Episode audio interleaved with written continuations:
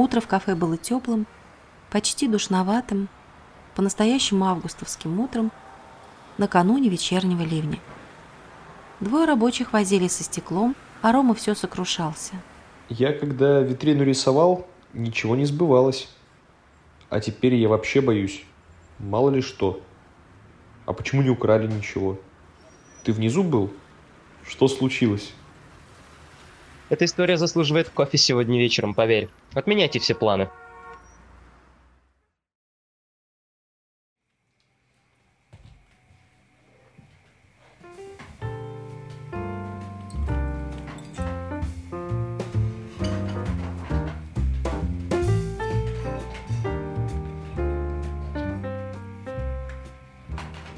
Они отменили. Ванесса поворчала, что ее мастер по маникюру в один прекрасный день просто откажется ее обслуживать, а этого допустить никак нельзя. В этом городе-деревне найти приличный салон задача совершенно убийственная. Ева с Ромой отменили кино. Она тихо ликовала, потому что терпеть не могла ужасы, а он так сгорал от любопытства и ходил за Мариком хвостиком так упорно, что успел бы его порядком достать если бы речь шла о ком-то другом. Марик был непробиваем. Равнодушная броня. А сам вообще не уходил из кафе. Знаешь, что странно? Это вроде хорошие новости. Он улыбался, точно улыбался. Да, обычно мы отменяем планы, только если Ванесса бросила очередного красавчика. Эй, кто вы? Так, ребят, Сейчас серьезно. Ты закрываешь кафе? Бросаешь учебу? Ты влюбился?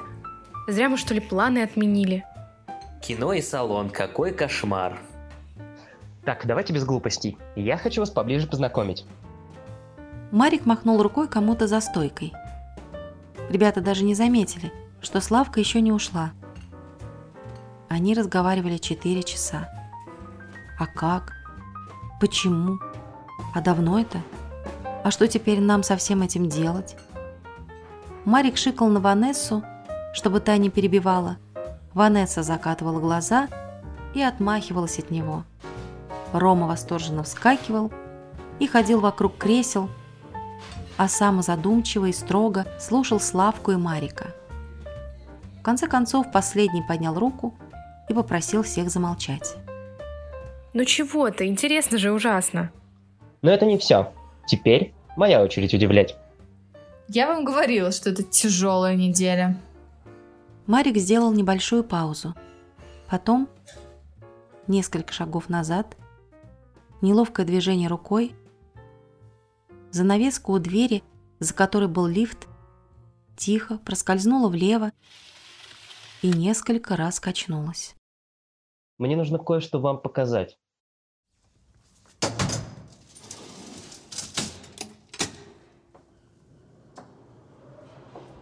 В лифте никто не говорил. Славка напряженно рассматривала потолок. Вспоминала детали сна. На лифте ехать минуты четыре. За это время никто из друзей так и не решился издать хотя бы один вопросительный возглас. Охрана заметила Марика издалека. О, наконец-то. Один из них притопнул ногой, толкнул коллегу рукой и легонько свистнул сове. Та зашумела крыльями, сделала дугу над головой Марика и приземлилась у самых его ног. Он осторожно опустился на одно колено и протянул ей плотную карточку размером с мыльницу. Пропуск, выданный ему после первого визита в Нижний город. Сова удовлетворенно угукнула, пару раз моргнула темными глазами и попятилась назад. Господи, какое чудо! Ева наклонилась и помахала сове рукой. Привет. Птица в ответ угрюмо и равнодушно подняла на нее глаза, снова угукнула, расправила крылья, неожиданно резко и быстро поднялась к самому потолку и вдруг исчезла. Друзья растерянно и восхищенно переглянулись. Проходите. У входа их встретила Руна, улыбалась прятал ладони в широких карманах. «Добро пожаловать в Нижний город»,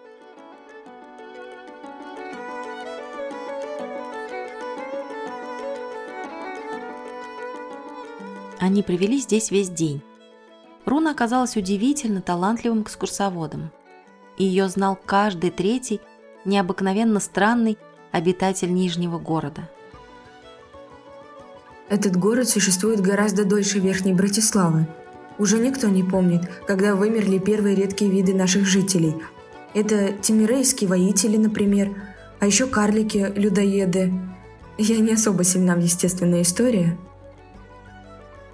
Она показывала им ленты улицы, острые крыши книжных магазинов, голубые и желтые полукруглые фонари над дорогами, высокие зеленые башни и арки. Вдоль берега выстроились длинные узкие лодки. Ребята подошли ближе, Руна попросила их заглянуть внутрь. Прозрачное дно? Рыбаки наблюдают за рыбами?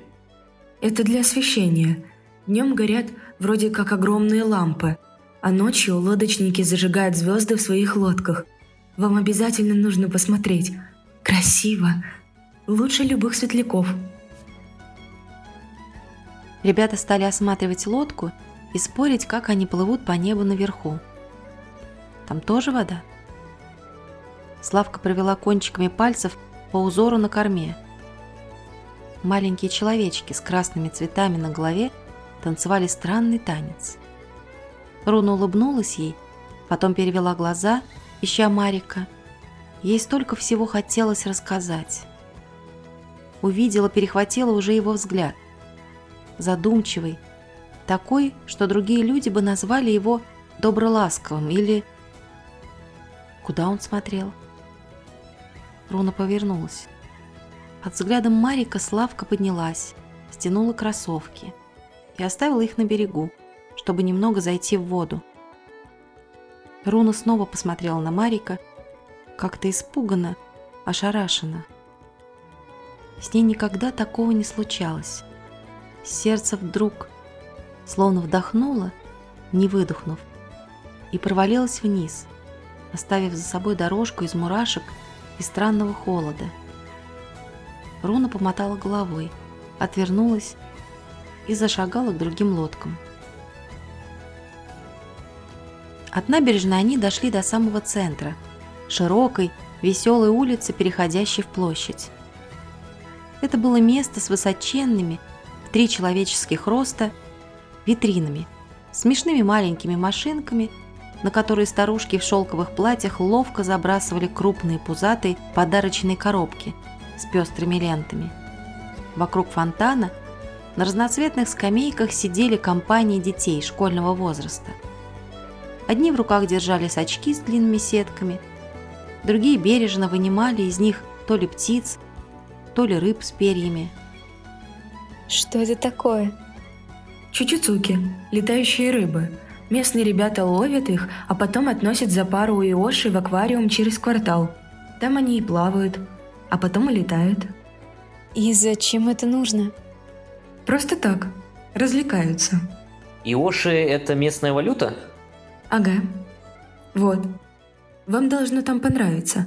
Хрустальный библиотекарь – самый большой книжный во всем городе.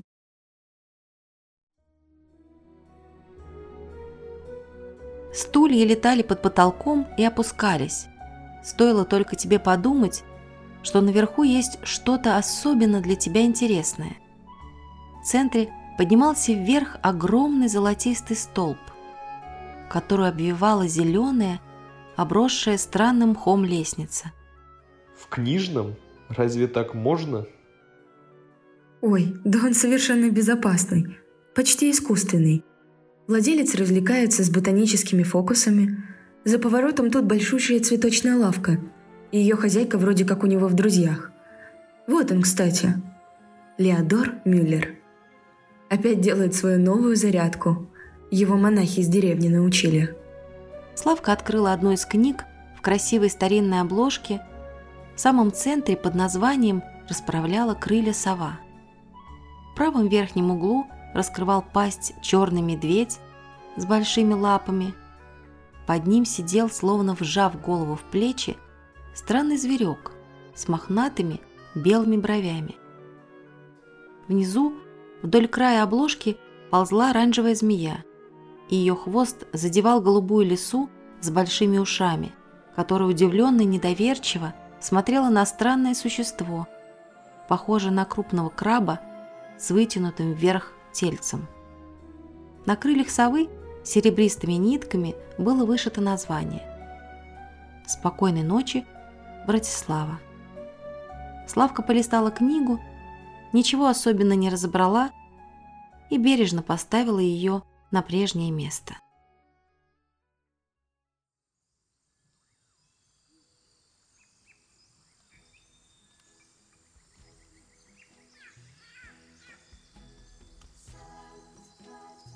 Они провели здесь целые сутки. Наблюдали за большими цветными совами, которые шумели крыльями, пролетая без остановки над площадью.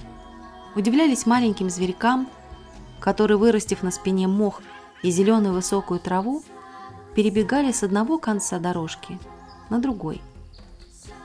Здоровались с девочками в платьях цветов рассвета, которые несли охапками фиолетовые стебли с голубыми точками цветов – на самом кончике.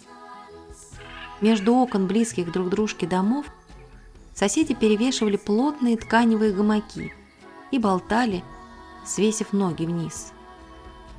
У фонтана устраивали пикники, из больших белых машин высыпались цветы, и их подбирали случайные прохожие.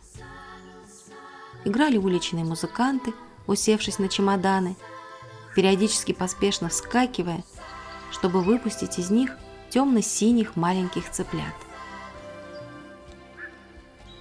Это какой-то сон.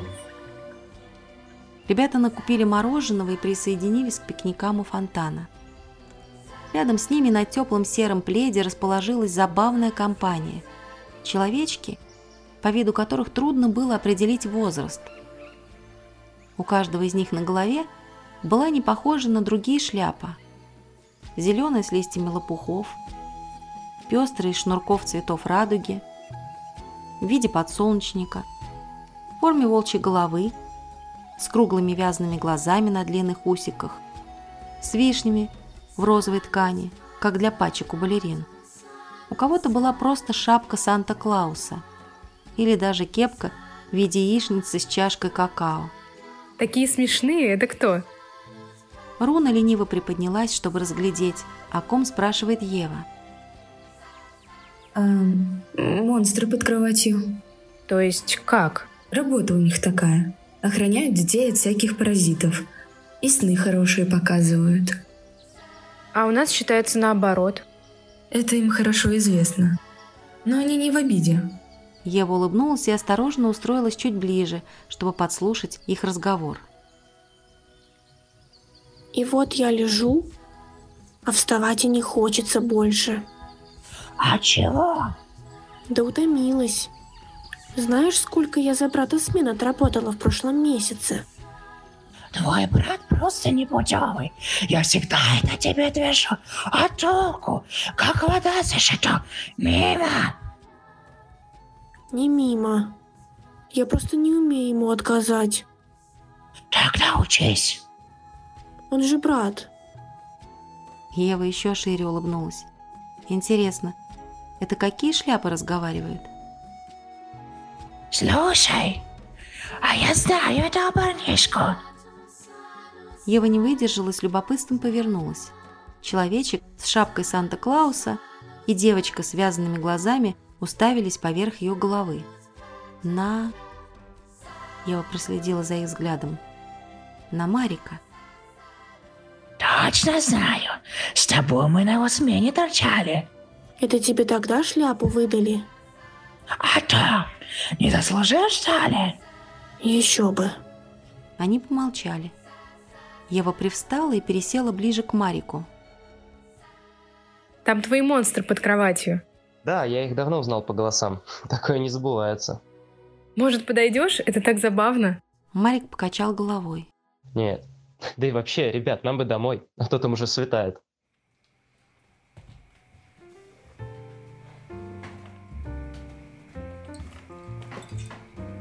Ну и что вы думаете? В пустом кафе всегда становится теплее и свободнее. Закрытые жалюзи превращают его в волшебный шатер, в центре которого собирается таинственный круг. Шестеро друзей, жизнь которых теперь, пожалуй, едва ли будет прежней. Столько вопросов, столько предложений. Комната дышала ими, перекатывала от человека к человеку, разжигала яркие искры. Кофемашина ворчала, шипела, переваривала зерна. Марик почти улыбался, наблюдая, как Славка с Евой хохочут, вырезая новые трафареты для узоров из корицы. Ерунда какая-то. Это осьминог. Да, талант художника у влюбленных явно друг другу не передается. Рома перебрал трафареты и надел пару самых смешных на уши. Так пойдет? Вообще-то у меня появилась одна идея. Послушайте. Ну-ка. Я познакомился с одним из лодочников. Мы разговорились и угадайте что? У них есть летающие трамваи, эти лодки в небе и еще целая куча невероятных штук, но нет ни одной радиостанции. Какой ужас. Я думала, ты придумал что-то интересное. Радио, это же здорово. И как это провернуть? Легко. Я уже все устроил.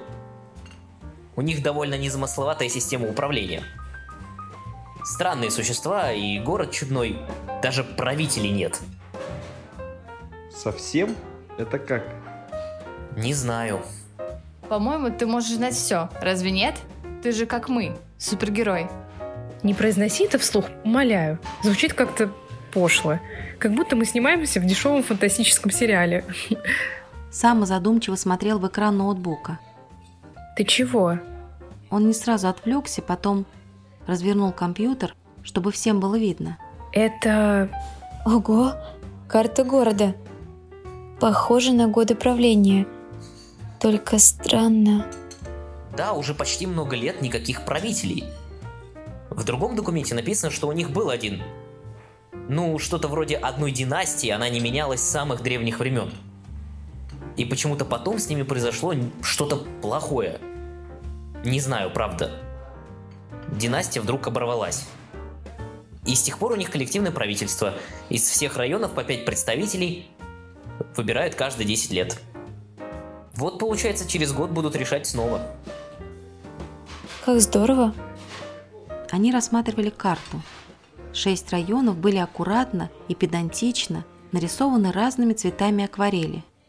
Кстати, Рома открыл картонный альбом. мне кажется, им не хватает живых цветов вокруг книжного на главной улице.